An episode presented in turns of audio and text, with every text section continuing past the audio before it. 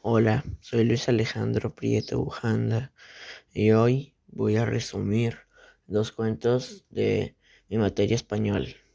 Son El poder de la infancia y Ficha de muerte.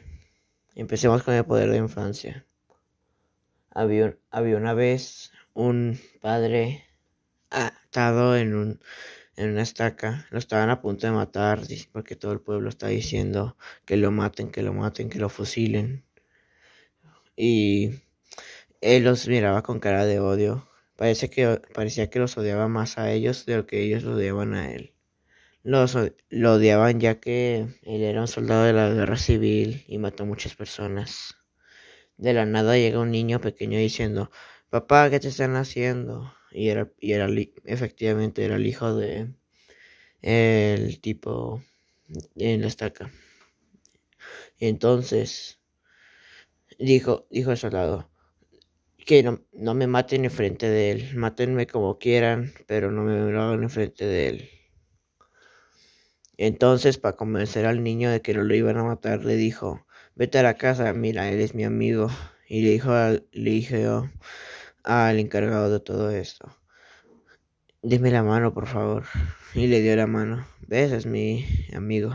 Estamos aquí charlando, le dijo. Y dijo el niño, está bien, te voy a esperar en la casa con mamá. Y así termina el primer cuento. Segundo cuento, ficha de muerte. En este cuento, el coronel, el coronel Crowley tenía una hija de siete años. Em, en este cuento, la hija, por, se por estar enojada con su padre, porque le había dicho una broma, porque le había hecho una broma, por, por venganza le dijo que le contara una historia de terror.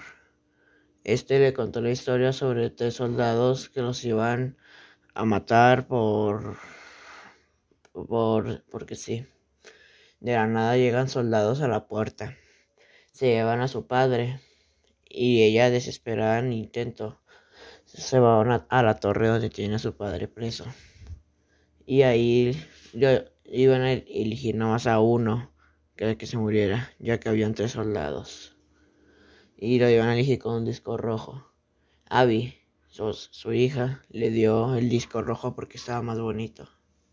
Y cuando lo iban a matar, entonces le, eh, su hija rogó para que no lo mataran. Y así pudo salvar a su padre. Y este fue mi resumen de los dos cuentos. Bye.